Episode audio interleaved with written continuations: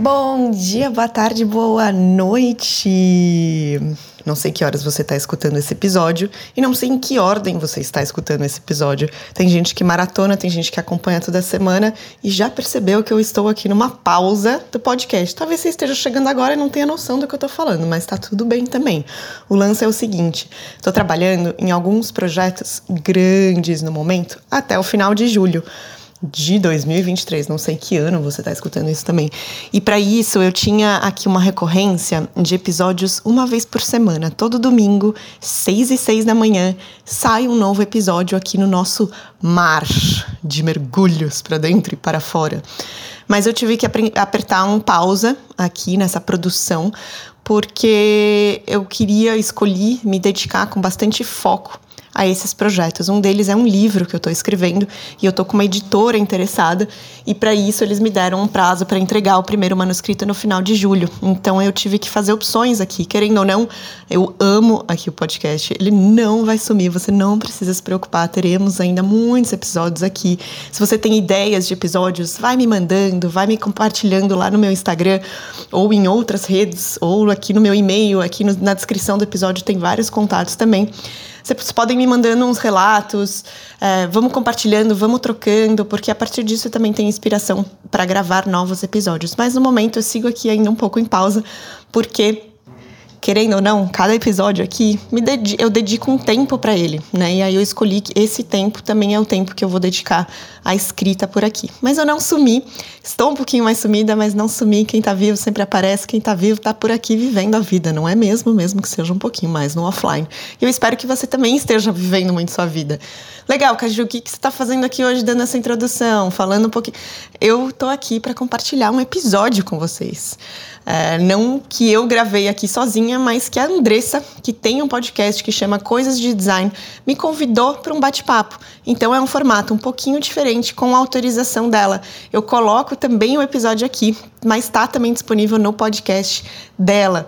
Então eu faço essa pequena introdução para dizer que eu adorei o papo, adorei o convite da Andressa e adorei compartilhar um pouquinho mais dos meus processos, das minhas visões, dos meus caminhos, de novos projetos, de coisas que estão acontecendo.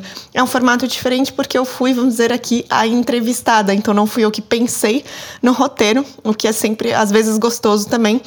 É, fazer essa troca, compartilhar, enfim, e foi um prazer fazer parte desse episódio da Andressa e eu compartilho com vocês aqui. Vamos mergulhar junto?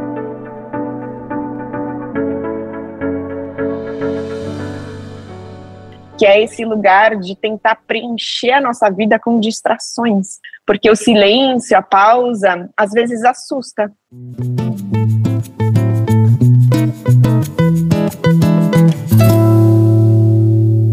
Pessoal, estamos aqui com a Kalina Josiak, ou Caju, é artista de profissão, atleta por paixão e aventureira por emoção. Pessoas em empresas de vanguarda já escolheram para criar composições, experiências disruptivas e viabilizar projetos com relevante impacto social. É também criadora do podcast Mergulho em Si e coautora do livro A Liberdade de Ser Quem Você É. De forma descomprimida e inovadora, ministra cursos e palestras sobre visão sistêmica e autorresponsabilidade, usando a criatividade como sua principal ferramenta para ajudar outros humanos a reconhecerem sua vida como obra de arte a serem criadas todos os dias. Que bio maravilhosa! É, é interessante escutar você lendo ela em voz alta, é até estranho, preciso confessar.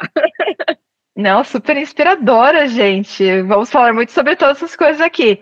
Caju, muito bem-vinda. Que bom que você está aqui. Obrigada, Andressa, pelo convite. É um prazer estar aqui e poder compartilhar um pouco esse papo com você e com quem estiver escutando. Bora lá.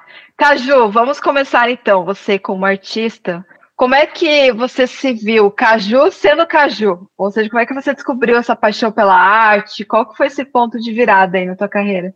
Assim, na verdade eu falo, né? Eu nasci artista, mas eu esqueci e desaprendi ou deixei de acreditar. E eu acho que no fim isso serve para todo mundo, assim, né? Eu acho que todos nós a gente nasce criativo, cada um com a sua forma de expressar, né? A arte, eu sempre falo, a arte na verdade é aquilo que você faz muito bem, né? Aquele, aquilo, aquele seu talento, aquela sua facilidade.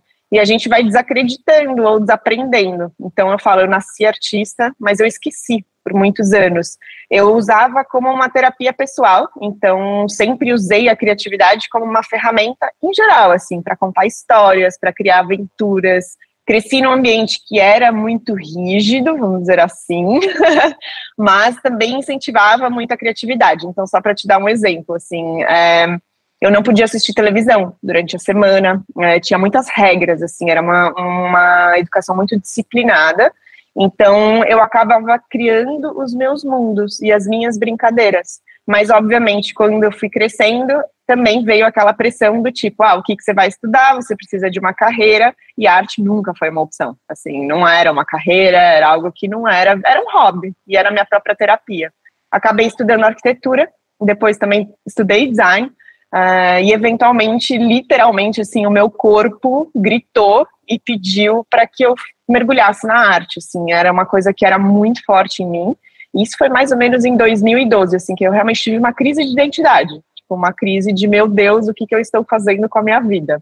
É, e eu trabalhava como arquiteta, trabalhei muitos anos na área, estudando e depois formada, e nessa época que eu comecei a me questionar, eu já comecei, comecei a criar um pouco mais aquela coisa assim, ah, faz, eu fazia principalmente murais, né, pintava em paredes, assim, então aquela coisa dos amigos, ai, faz uma arte para mim, ai, desenha uma tatuagem para mim, e eu tinha um prazer tão grande nisso que eu comecei a me questionar, assim, de manhã, o quanto era difícil eu acordar e ir para o meu próprio escritório de arquitetura que era meu, junto com um sócio, é, ou ir fazer uma arte que eu talvez nem ganhasse dinheiro.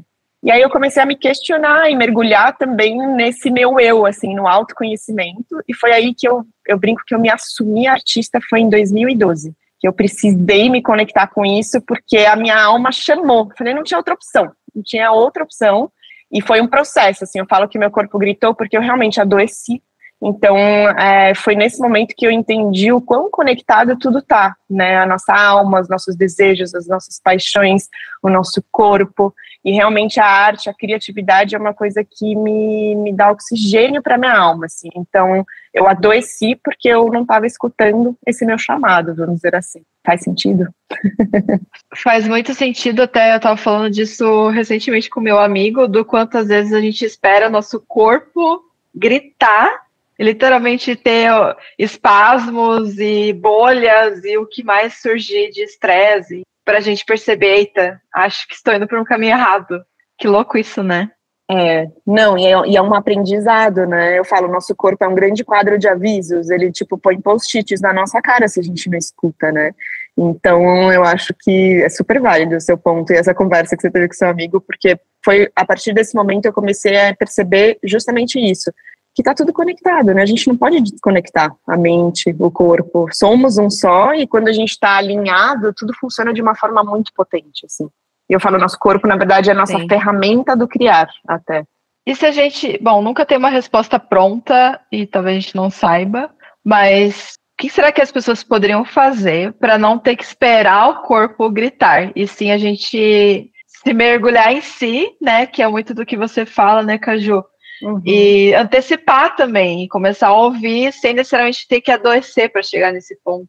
É, e aí eu acho que foi o, até o que eu percebi na minha própria história e o que eu provoco hoje, né, através do meu podcast, ou mesmo a, a minha própria arte fala muito sobre isso. Eu acho que a gente se antecipar, talvez não seja nem a palavra, né? É isso, não é não é esperar adoecer e também não é antecipar, é mais se preocupar em ser, né, todos os dias, em estar, muito presente no que a gente quer realmente. E isso é um processo, né? Falando aqui, pode falar assim, ah, legal, Caju, e aí, né? Por onde eu começo? É realmente esse mergulho na gente, é o autoconhecimento. São diferentes terapias, é se conhecer de diferentes ângulos, é sair do automático. Eu falo, nossa sociedade é bom, né? Ela trabalha assim numa engrenagem, um sistema, tipo uma roda gigante. E a gente precisa da roda gigante porque a nossa sociedade funciona assim, né? Mas quem tem até o privilégio de sair do automático, se questionar, ter pensamento crítico, por que, que eu estou me sentindo assim? Por que, que eu não estou me sentindo assim? O que falta na minha vida? O que, que tem mais? Quais são as minhas capacidades? Quais são as minhas dificuldades? Porque nem tudo é luz, né? Nem tudo é só amor a gente tem muitas sombras, muitas dores, e encarar elas de frente, assumir elas como parte de quem a gente é, as nossas dificuldades, buscar ajuda onde a gente precisa de ajuda. tudo isso é se conhecer e é sair do, do automático e é começar a se questionar do porquê das coisas. Eu brinco que, assim, na minha educação, por ter sido né, mais rígida, meu pai todas as minhas atitudes eram questionadas, assim. E hoje em dia meu pai brinca, ele fala assim: "Nossa, eu questionei tanto vocês, que eu tenho duas irmãs. Acho que eu questionei tanto vocês que vocês ficaram meio chatas, sabe, de questionar tudo. Mas por quê? E por que não? Mas por que eu não posso fazer isso?" é, Sim. Começa pelas perguntas mesmo, né? Esse antecipar é a gente se perguntar. A gente tá feliz? Você estava contando aqui em off, né, Andressa, que você mesma tá passando por um momento de desse, assim. Então, como que tem sido até esse questionamento para você? Porque não é fácil a gente ficar nesse lugar, mas é muito necessário, né? Para a gente se conectar com essa nossa verdade e não esperar um corpo adoecer para falar, ah, agora então eu vou mudar meu estilo de vida. Normalmente a gente só muda em momentos drásticos, mas não precisa ser assim. Total. Para mim, foi justamente ter momentos de silêncio. E tem hum. uma frase que você colocou em um dos posts que eu nem sabia que era de Sócrates. Daí eu fiquei mais chocada ainda. Que é cuidado com o vazio de uma vida ocupada demais. Eu fico pensando, gente, Sócrates falou isso e naquela época eu já sofriam com a agenda lotada demais, imagina hoje em dia. E aí eu me peguei é, tendo muita agenda, muita atividade, mentindo daí sobrecarregada. Foi quando eu tive momentos é, de silêncio momentos de realmente ter a agenda livre que eu comecei a repensar, ter as fazer as perguntas certas também, porque às vezes a gente fica buscando respostas, mas a gente não sabe nem a pergunta. Então, para mim foi isso. E para você, Caju, como é que tem sido para você conscientemente ter esses momentos de vazio, né, para você chegar nessas criações? Sim, gostei muito do que você falou. É, é, isso, a gente tem uma mania, né, como ser humano, que a gente acha que a gente controla alguma coisa. Então a gente fica realmente, a maioria das pessoas busca respostas e fica tentando achar essas respostas, mas você colocou perfeitamente, é muito o que eu faço, como eu vejo também. Às vezes a gente tem que só se fazer as perguntas, e às vezes a gente não sabe nem por onde começar. Então essas perguntas são muito realmente cruciais.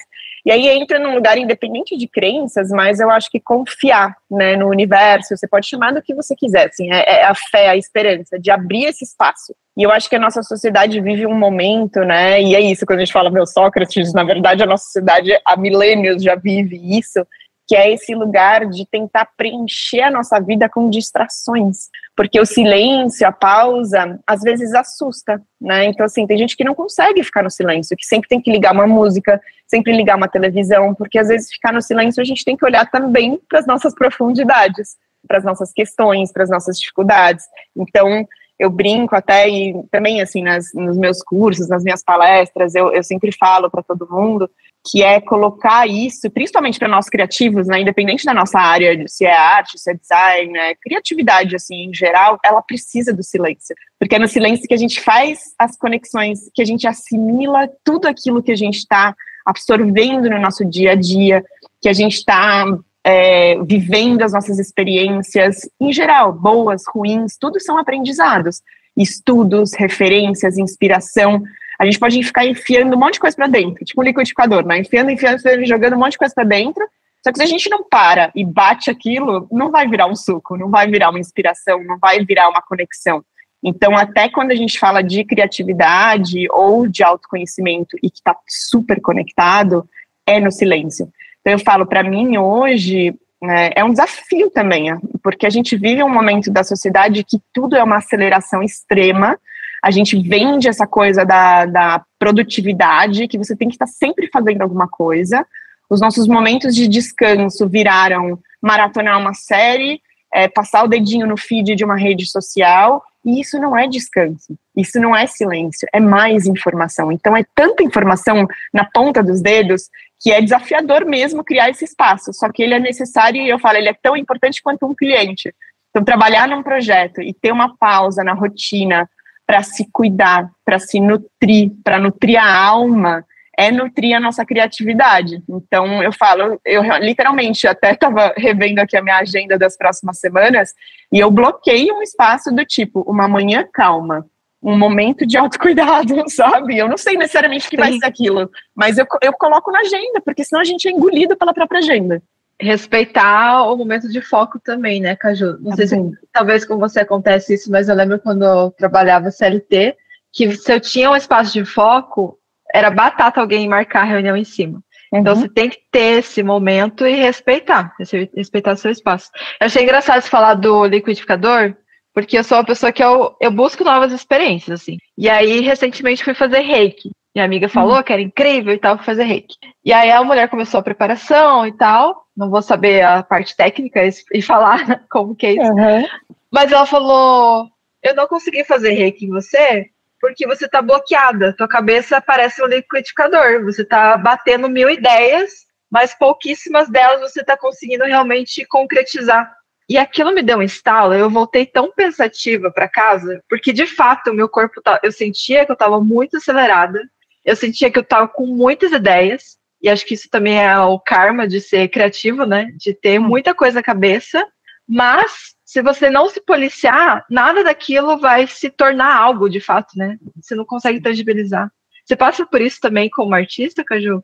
Eu acho que essa é uma das grandes dificuldades do, dos criativos, realmente, como você falou, porque a nossa mente, até uma, uma, curiosidade, assim, né? Muita gente fala assim, Caju, você trabalha demais, você devia tirar férias. Eu falo, gente, férias para um criativo é meio contraditório, porque na verdade a gente tem mais calma e mais silêncio, onde a nossa cabeça vai mais longe. Então, assim, o conceito de férias para o criativo não funciona.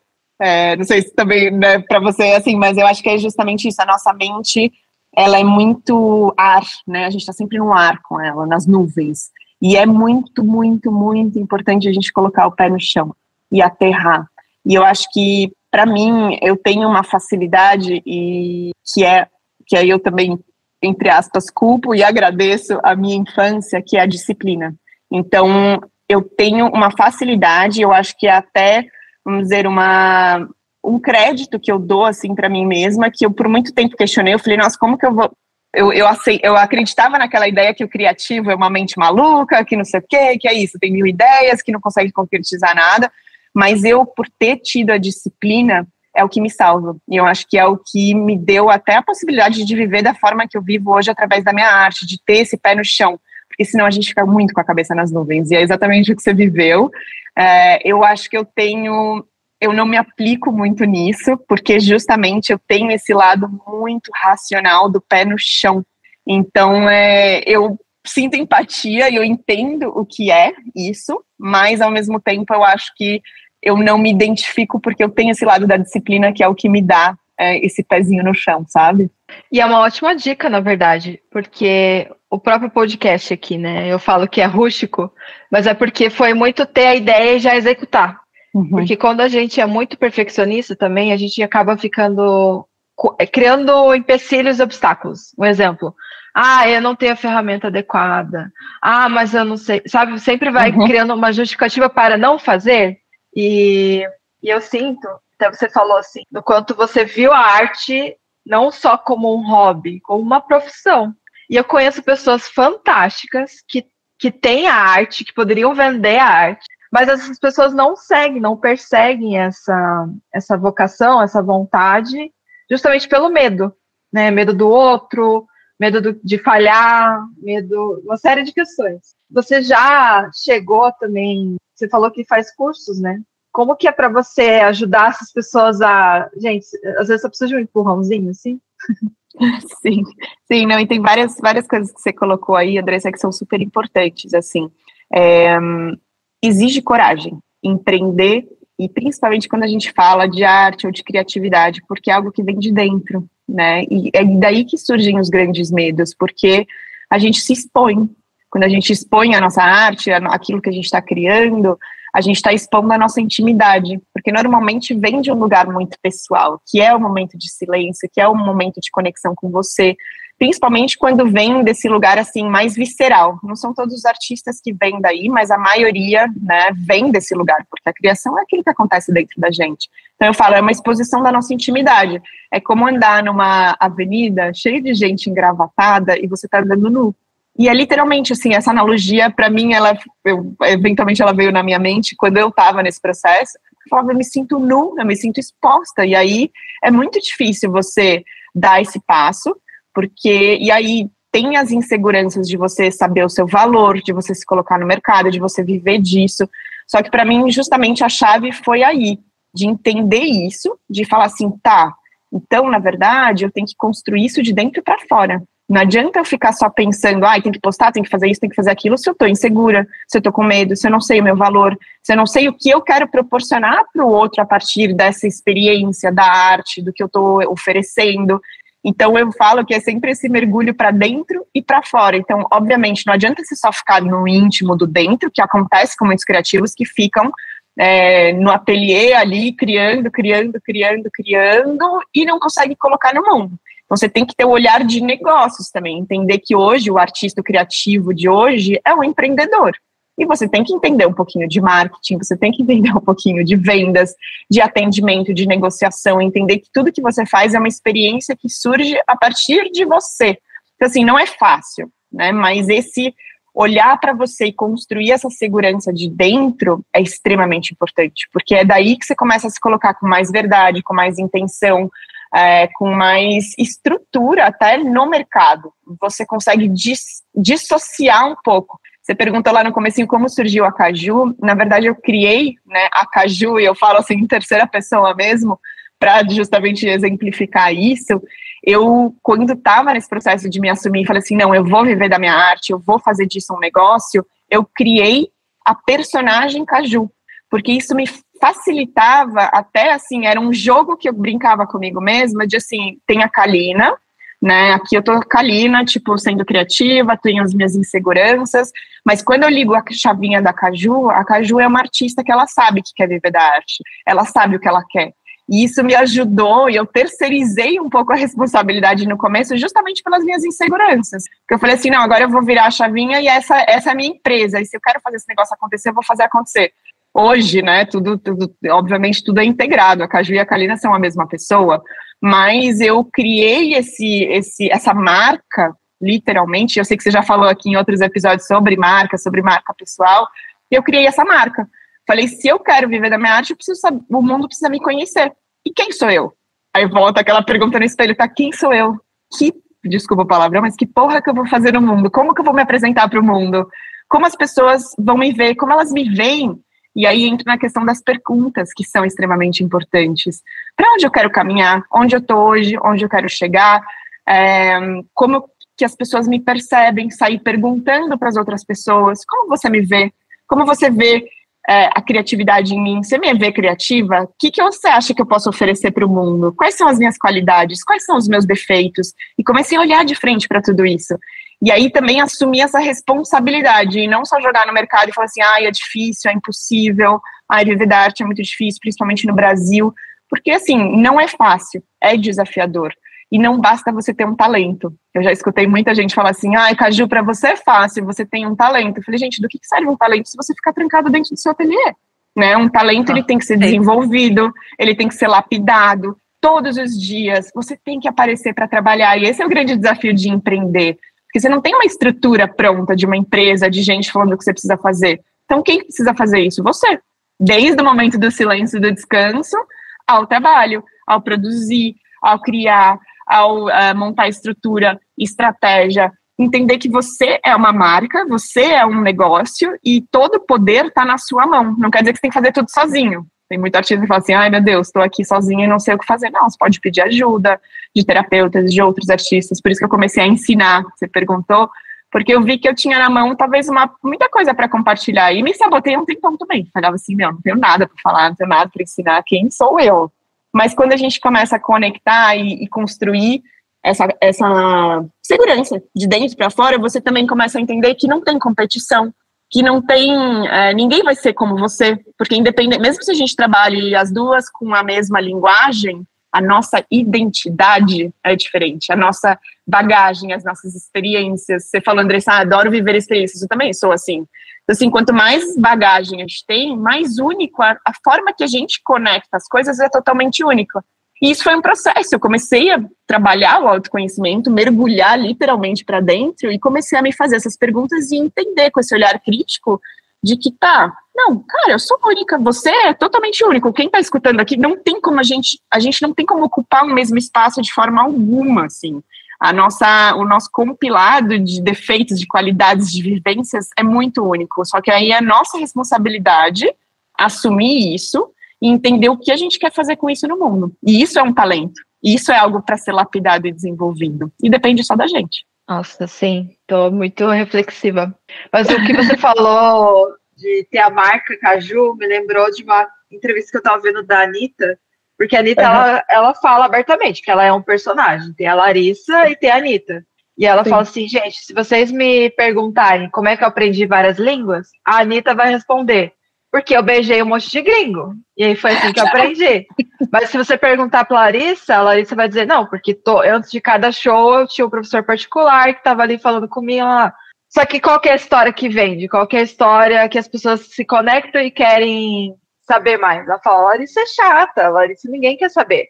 Mas uhum. a Anitta todo mundo tem interesse. E a, e a, a própria Gisele já falou disso também, que ela tem, criou um personagem, que ela era toda tímida e tal.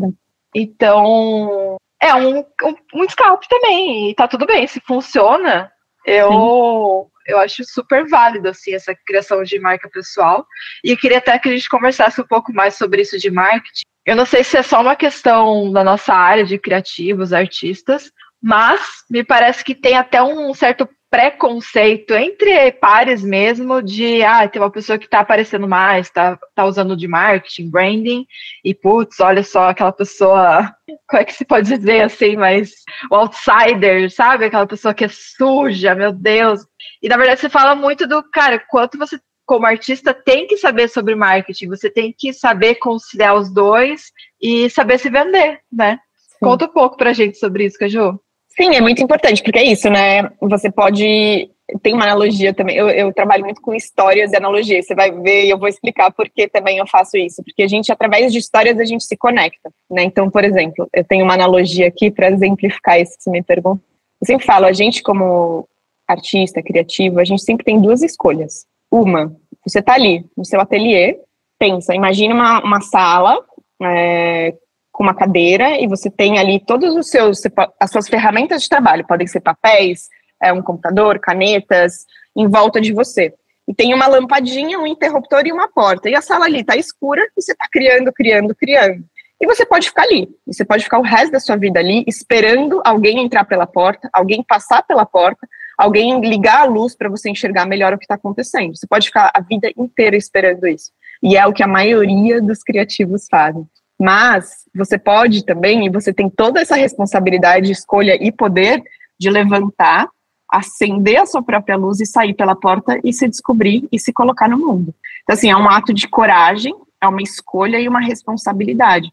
E a partir do momento que você sai da porta, você pode encontrar muitas portas, muitas janelas, muitas possibilidades. Algumas vão estar fechadas, algumas vão se abrir, e algumas você não vai nem ver que tem. Mas assim, você não vai saber disso, você não vai saber que existe um universo lá fora se você não sair da sua sala escura e você não quiser acender a sua luz. Então isso é uma história, uma analogia que eu acho que representa muito bem isso, porque eu tive uma vez um cara que trabalha no mercado da arte que me falou assim, Caju, é, cita cinco nomes de artistas conhecidos uh, que te vem na cabeça num primeiro instante. Aí eu, sei lá, Picasso, Van Gogh, né? Fui falando ali alguma coisa. Aí ele falou assim: que mais? Eu falei: que mais o que? Ele falou assim: e os outros? Eu falei: que outros? Ele falou: justamente, você conhece esses porque esses criaram uma marca, porque esses fizeram marketing, porque esses contaram uma história, mesmo em vida ou em morte. Os outros, você não sabe o nome porque eles nunca saíram do ateliê deles. Então, assim, você ouve isso, você fala assim: uou! é, e aí é, é exatamente isso. O que você quer para você? E aí eu acho que a questão do personagem, né, a Anitta, a Gisele, eu criei a Caju, que foi totalmente intuitivo o processo, porque eu falei, eu quero ser alguém no mundo, eu quero viver da minha arte, eu não quero ficar me submetendo a passar não sei quantos anos da minha vida fazendo algo que eu não sou feliz, porque tem que trabalhar, porque tem que fazer isso, por que, que eu não posso juntar tudo? Porque eu não posso fazer tudo? Né? E contar essa história e criar uma marca, um personagem, fazer o seu marketing entender que você tem um, impacto nas pessoas e que você é totalmente único. E que assim, a gente olha os marketings outros e se compara e fala assim, ai, putz, ele tá na minha frente, o meu trabalho é muito melhor, mas ele tá muito mais conhecido e tá ganhando dinheiro e eu tô aqui e não tô. Ao invés de você comparar, né? Para de fazer isso com você mesmo para começar, porque assim é, é, cruel, né? A gente é muito cruel com a gente. Uh, e se você entende esse lugar do fortalecimento de dentro para fora e você fala assim, cara, o, o espaço que eu ocupo é só meu, só meu. Eu posso ficar gastando. Então, assim, imagina o seu corpo, né? Independente de onde você está nesse momento, esse lugar que você está, esse seu corpo, ele é só seu. E esse, tudo isso que está aí dentro é só seu. Então, você pode ficar gastando energia olhando para fora né, tentando ocupar espaços de outras pessoas, ou você olha para você e se preenche por inteiro e fala assim: eu sou isso mesmo, com as minhas dificuldades e com as minhas forças, é, e eu vou me colocar no mundo a partir disso e contar a minha história. Porque todo mundo tem uma história. Você tem uma história, Andressa, eu tenho uma história, e a gente pode ficar horas aqui compartilhando vivências. Então, por que não transformar isso em narrativa? O marketing, o que é? São histórias. E ninguém pode contar essa história por você. Porque sim, você pode pedir ajuda, não quer dizer que você tem que ser incrível em marketing, que você pode, tem que ser excelente em tudo que você faz. Não, mas você tem uma ideia e você é responsável por saber a sua história. Então, qual é a sua história? Quais são os seus pontos que levam à sua identidade? O que é uma identidade no design, na arte, em qualquer coisa? É um reflexo de quem você é, uma consequência de quem você é. Então, enquanto você não sabe quem é esse seu ser, você é difícil contar uma história. Mas no começo, ao mesmo tempo, quando né, eu criei a Caju personagem, é, ao mesmo tempo é um exercício, é uma prática. Então, assim, fake it till you make it, sabe aquela frase? Tipo, finge até você uhum. realmente saber o que você está fazendo. Porque no começo tem que ser um pouco forçado, é que nem disciplina, é que nem qualquer coisa. Às vezes você tem que se forçar um pouco no começo até que aquilo começa, você abre uma porteirinha e o negócio fica natural. Então, o marketing, o contar histórias, é essencial, porque senão ninguém vai te conhecer. Você vai ser aquele artista que quando alguém te pergunta, ou criativo, ou pessoa, né, que as pessoas perguntam e ninguém lembra o seu nome, porque você não deixou o impacto. Total. Enquanto você estava falando, eu me lembrei já da tua arte do mergulho, que tem a mergulhadora em diferentes posições e tem também os elementos que você usa, né? Seja a escada, a plataforma, cada objeto conta uma história.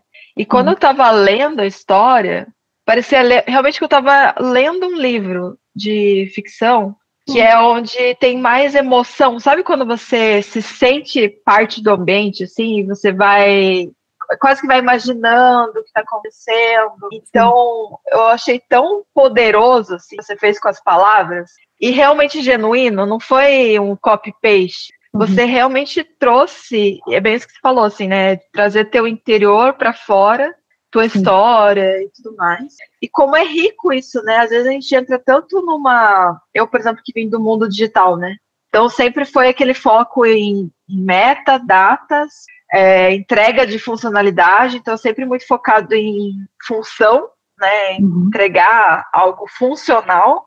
Mas o lado do design emocional raiz, assim, de você contar histórias do porquê, para quem, é, enfim, como aquela pessoa vai se sentir também com aquilo.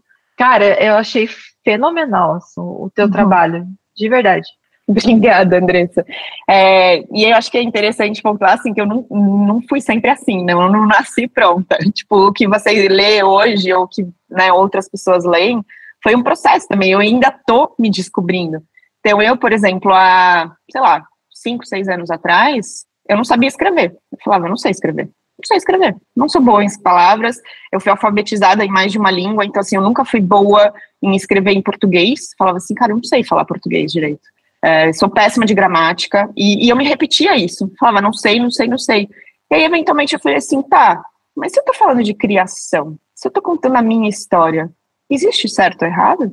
Claro, existe uma gramática, uma linguagem, né, a forma, a função, como você falou, mas será que eu não posso pôr poesia? Será que eu não tenho essa liberdade poética de criar em cima do que eu quiser? E aí eu comecei a me questionar isso e eu comecei a escrever para mim, sem mostrar, né? E comecei a criar, criar e compartilhava aqui, compartilhava ali. As pessoas, nossa, seus textos me tocam. Aí eu falava assim, gente, mas eu nem sei escrever, né? Sei lá. E aí bate aquela insegurança, você fala, bom, mas ao mesmo tempo tô curtindo isso daqui. E aí eu fui desenvolvendo, e, e aí foi todo um processo de também olhar para dentro, exatamente. Nada é desconectado, né? Por isso que eu falo da visão sistêmica, até que você, leu na minha biografia. A visão sistêmica é exatamente isso, nada acontece isolado. No, nós, pessoas, somos seres todos conectados, É, e, e, a gente se conhecer é conhecer todos esses nossos potenciais. E claro, às vezes eu posso ser melhor numa coisa, mas não quer dizer que você é pior, mas você tem uma outra qualidade que é só sua. Então a gente, quando se conhece, a gente identifica, identifica aquilo que a gente faz muito bem. E eu entendi isso. Se eu volto para minha infância, como eu falei ali no comecinho, falo, cara, eu criava histórias, eu brincava, eu me entretinha com qualquer coisa que eu tinha na minha mão como que eu posso trazer isso, que é uma qualidade que eu desenvolvi na minha infância, para os dias de hoje? E aí eu entendi que é isso, eu sou boa em criar conexões e a arte, né, daí a forma que eu crio as coisas é entender que o que eu faço a partir de mim, de um lugar de verdade, sempre vai ter um impacto no outro. E aí se consciente, mas eu coloco, eu controlo a intenção que eu coloco nas coisas, que é sentir, tocar, provocar. Eu gosto de gerar emoções o que eu vou gerar dentro de você, eu não sei, porque aí a sua história, a sua bagagem, a forma que você interpreta isso, que vai pegar em você. Mas é colocar uma intenção. Então, uma grande, assim, talvez paralelo que eu posso fazer, que é uma forma muito fácil de, de a gente pensar nisso, aplicado ao design, a, a várias frentes, é tipo o poder de um filme ou o poder de uma música, que é arte a gente acaba nem levando tanto em peso isso, mas a gente está circulado de arte. Você vai assistir um filme ou ler um romance, você se coloca no lugar do personagem, você se identifica com o personagem.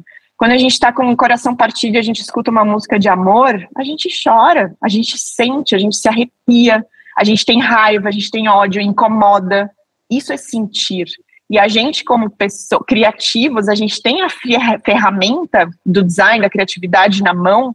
Se a gente usa isso a nosso favor, a gente tem muito potencial. Então, não é, eu acho que o que eu falo muito para os artistas, que, que é mais o meu meio, assim, mas que serve, acho que para qualquer profissão, é a gente parar de olhar um pouco para o nosso umbigo, porque a gente se perde no nosso mar de minhocas dentro da nossa cabeça, tipo, de inseguranças, disso, a gente vai alimentando os medos, se sabotando, procrastinando, e a gente vive nesse emaranhado que, cara, não tem fim, assim, um ciclo vicioso. Agora, se a gente entende que a gente tem aquilo, e tudo bem, eu tenho várias dificuldades, várias, mas eu olho para fora e falo, como que eu posso impactar as pessoas positivamente? Como que eu posso ser um agente de impacto positivo. É uma coisa que eu me denominei eventualmente para mim mesma. Porque a gente tem esse poder. Andando na rua, como que você olha? Você olha no olho das pessoas, você sorri, tudo que a gente dá para o outro volta de alguma forma. Então, isso eu falo de uma forma sutil, assim, disso, de, de se posicionar, de lidar com as pessoas em volta de você, é, de você lidar com você mesmo. Se você acorda de manhã, sai da sua cama e aí você bate o dedinho na quina da, da cama e aí você fala assim: puta merda, meu dia vai ser uma merda. Já começou assim. O que, que vai acontecer com o seu dia? Né? Tipo, você já atrai, coloca né? o mood, você atrai, é. E isso é independente de crenças, né? Tipo, é física quântica, lei da atração. O como você coloca a intenção em tudo que você faz, desde o seu dia, como você lida com você mesmo, como você lida com os outros, como você lida com que o seu trabalho, é, qual a intenção que você quer que o seu trabalho tenha, mesmo que você trabalhe numa multinacional, o que você está fazendo ali tem um impacto em alguém, seja seus colegas de trabalho, seus chefes, as pessoas que estão abaixo de você. É, a gente o tempo inteiro está nessa dança com outras pessoas. Então, se a gente se conscientiza disso, cara, a nossa vida fica muito mais leve, fica muito mais divertida. Em vez de falar assim, puta, bati o dedo na cama, droga, meu dia vai ser uma merda, assim, cama, você se mexeu, quem mandou você entrar na minha frente? Agora eu te chutei mesmo, sabe? Inverte a situação. Nossa, sim. E é, isso é legal também. Quando eu passei por uma série de dificuldades né, na vida profissional, estava passando por burnout, a minha terapeuta ela falava para lidar com as situações como um traje cômico. Então, eu passava por tanta coisa absurda, tanta coisa que eu ficava, gente, pelo amor de Deus. Só que eu comecei a interpretar quase como se estivesse num teatro, numa peça de teatro, assim, que as uhum. coisas realmente estão acontecendo para serem absurdas e transformar aquilo num, num, engraçado. É bem isso que você falou da cama. é uma forma de ser, tratar as dificuldades de uma forma mais leve, né? Sim. Não, total. E é uma perspectiva. No fim, tudo é uma perspectiva. É, exato. É, depende o peso que você coloca, o olhar que você coloca. Eu também, eu, eu levava a vida muito mais a sério, assim, alguns anos atrás. Eu tinha dificuldade mesmo, por isso que eu falo, é, é um processo, né? A gente vai desenvolvendo essas ferramentas, entendendo. Mas eu faço isso hoje em dia também. Eu, tenho um terapeuta que fala assim, Caju, o seu bom humor é uma ferramenta tão poderosa, cara, porque você tá passando por uns momentos tão difíceis, que eu também já tive vários, profissionalmente, na vida pessoal, relacionamentos. E aí ele fala assim, mas o seu bom humor, se, a partir do momento que você para de sorrir, você precisa prestar atenção, porque a sua leveza, seu bom humor, é, isso, brincar, a gente esquece de brincar, né, de, de dar, você falou da peça de teatro, que nem eu falei do filme, eu às vezes penso como um filme, cara, minha vida é um filme, se eu escrevesse um livro, eu tô escrevendo um livro até, mas minha, a nossa vida é um romance, e a gente é dono, escritor da nossa história, como que a gente está escrevendo a nossa história e como a gente está vendendo a nossa história para os outros, no fim é sempre isso. E, e, eu brinco, eu tenho uma analogia de mais desse brincar, que eu sempre falo, né? Nós artistas criativos, a gente também tem que nutrir a nossa alma e levar nosso lado criativo para brincar. A gente, eu não acredito em bloqueios criativos.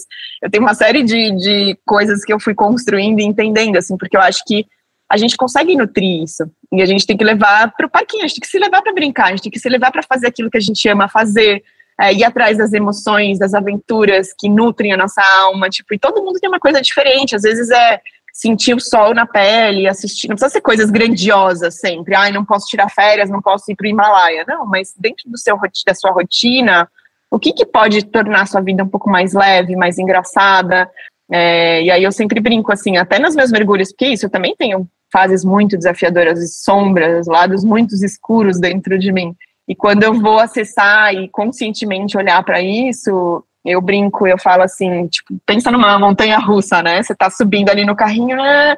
Aí você fala assim, puta, meu, lá vem, vou olhar de novo para um problema, tô encarando um momento difícil. Aí eu só brinco e falo assim, aperta o cinto, levanta a mão e vamos, sabe? Uh, tipo, né? a vida é uma montanha russa de emoções, não é? E é uma grande aventura, né? Se a gente leva com essa perspectiva, cara, tudo tem, tem desafio, e acho que a gente também não pode diminuir dor, diminuir desafios, burnouts. A gente vive um momento muito sério nesse sentido pós-pandêmico, né, de ansiedade, de é, traumas, de uma série de coisas. A gente não pode diminuir a nossa dor, e é muito importante a gente permitir sentir. Dá uma choradinha, lava a alma, xinga, grita no travesseiro, tipo, grita no trânsito, tá tudo bem. Mas não faz disso o normal, né? Eu falo dor, é sofrimento, a dificuldade, existem. Existem várias camadas, existe na vida de todo mundo, não desmereça. A, a rede social maqueia muito isso, mas cada um tem uma batalha interna. Todo mundo tem uma batalha. E a gente sentir empatia, assim, pelo outro, pelo momento do outro, mas escolher pra gente mente, pra gente, não permanecer nesse lugar. Eu falo, o sofrimento, ele existe, a dificuldade existe, mas ficar nesse lugar é uma escolha que a gente tem todos os dias.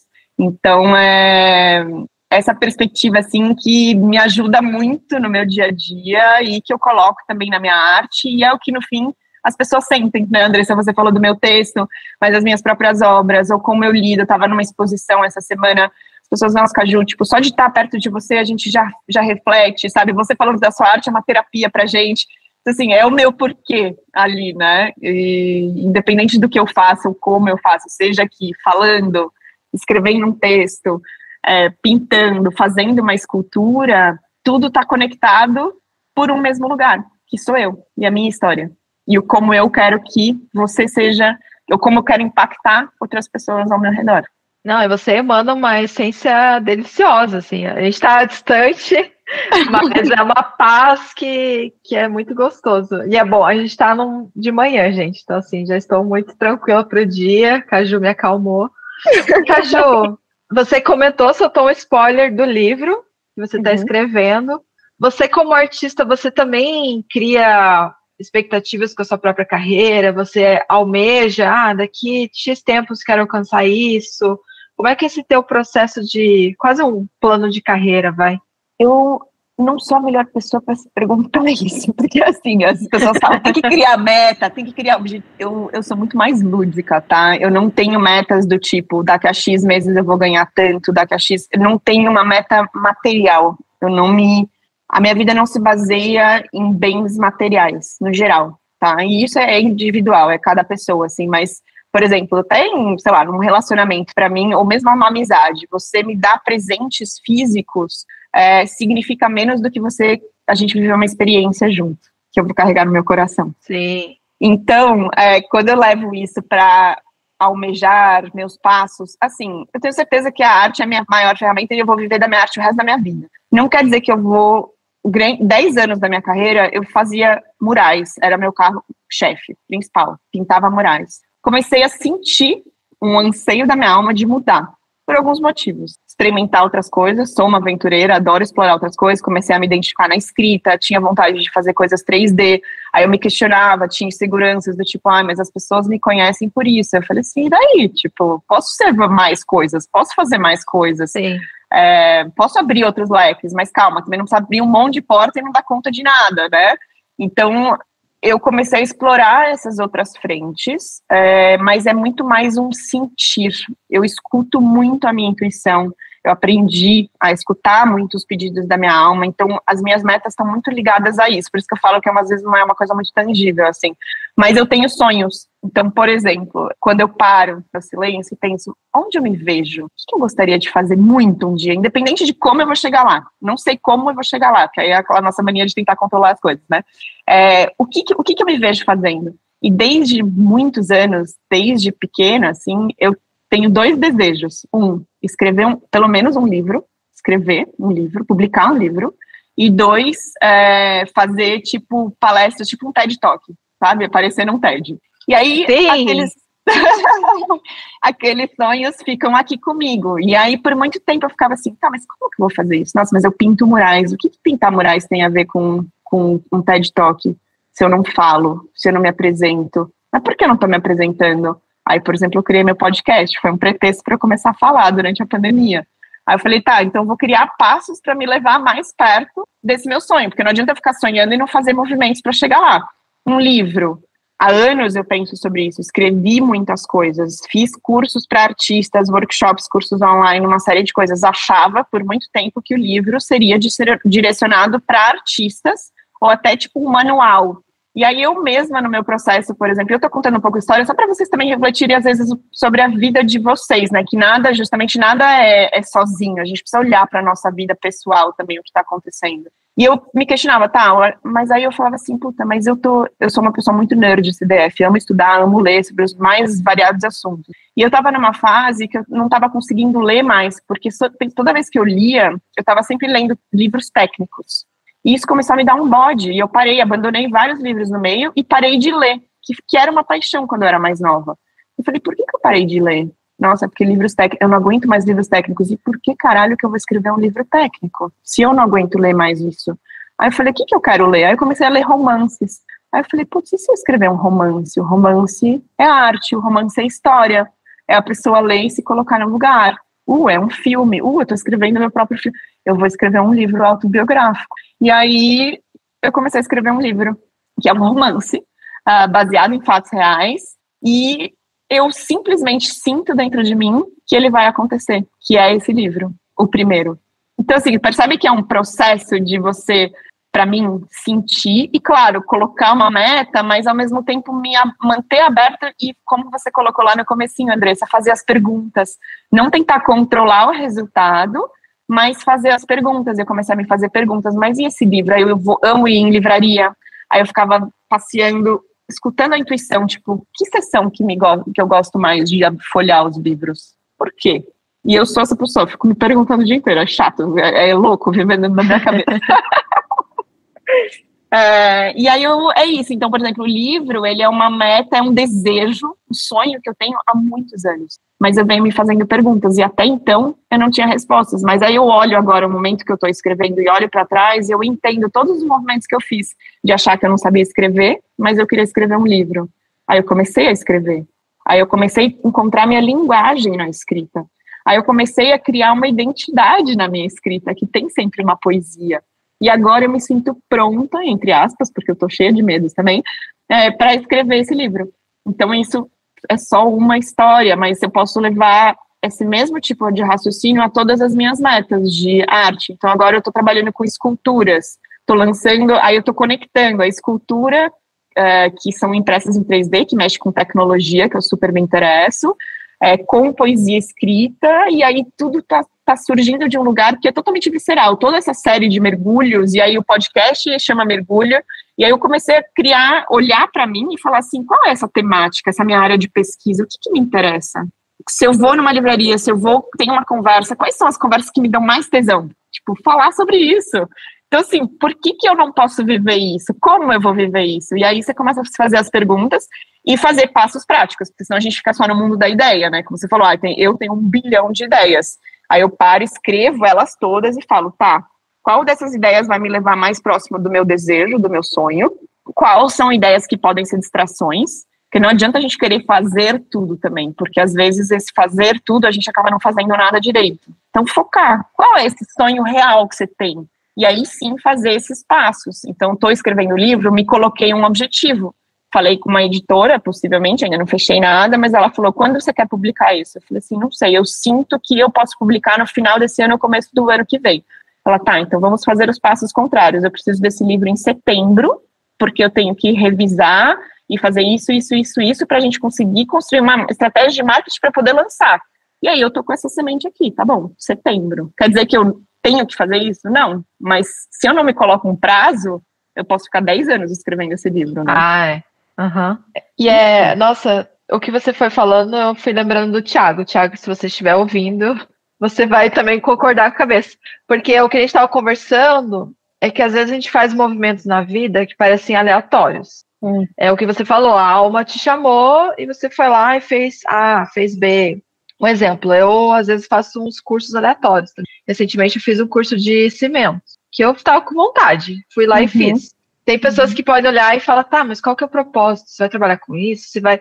Não, gente, me deu vontade, fui lá e fiz. Ou, ah, quero fazer um curso de russo porque uhum. eu quero aprender russo. Mas não, não tem necessariamente naquele momento uma é, intenção prática. É só para uhum. realmente deu vontade. Mas quando a gente olha para trás, parece que as coisas vão se conectando de uma forma que, que, parece que a gente teve aquela intenção, não é? Uhum, uhum. então, por exemplo, você escrevendo o teu livro, cara, tua vida inteira te levou para isso, mas não necessariamente uhum. que as coisas que você fez eram para escrever um livro no final né? Exato. E eu tô muito já agora na expectativa, Caju. Por favor, eu vou querer um livro autografado. É isso. Pode deixar. Não, mas é, eu acho que esse é o que você falou, Andressa, só pra gente também. É, é, é o olhar atento. Quando a gente está atento aos nossos movimentos, aos chamados da nossa alma, tudo se conecta, tudo tem um porquê, mesmo os desafios. E aí você olha para trás e fala assim: ah, por isso isso não deu certo, porque não era para dar certo, senão eu não ia ter a ideia do que eu tô fazendo agora, que é o que eu quero realmente. Tipo. Sim, preparar a alma, né, para ouvir o universo. É isso. Exato. Caju, uhum. estamos fechando. Eu sempre falo, cara, que passa rápido, eu poderia ficar horas aqui conversando com você. Uhum. Você tem algum recado final para os ouvintes? Eu acho que duas coisas, assim. Uma Estou é, sempre disponível, né? Quem quiser conversar, se aprofundar em conversas, estou é, sempre muito aberta assim para trocas. É muito, para mim é muito rico também, né? Eu aprendo muito também. Quando a gente se escuta, ou escuta o outro, escuta as perguntas do outro, a gente está sempre todo mundo aprendendo, né? E um recado assim é, eu confia, confia em você, né? E faça as perguntas. Então é isso. Quem quiser se aprofundar também, mas uh, Estamos aqui, estou aqui. Estamos, eu e a Kalina e a Caju, estamos aqui para você. Boa. Obrigada, Caju. Obrigada a você, Andressa, foi um prazer. Obrigadão pelo convite.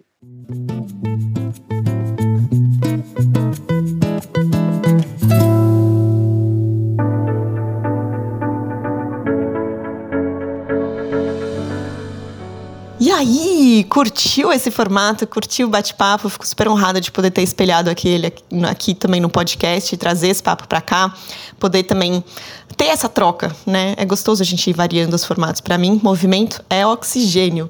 Eu sou a Caju, se você não me conhece, aqui embaixo na descrição desses, desse episódio tem todos os meus pontos de contato. Fico super feliz se você quiser me contar um pouquinho de como que tem reverberado cada episódio por aí, como que você tá passando nos seus mergulhos, se você quiser compartilhar alguma história algum relato, vamos trocar. Não estamos sozinhos e muito além disso, a gente pode se divertir nesse processo de mergulhar para dentro e para fora das nossas profundezas, dos nossos mares e viver uma vida com mais verdade, com mais intenção.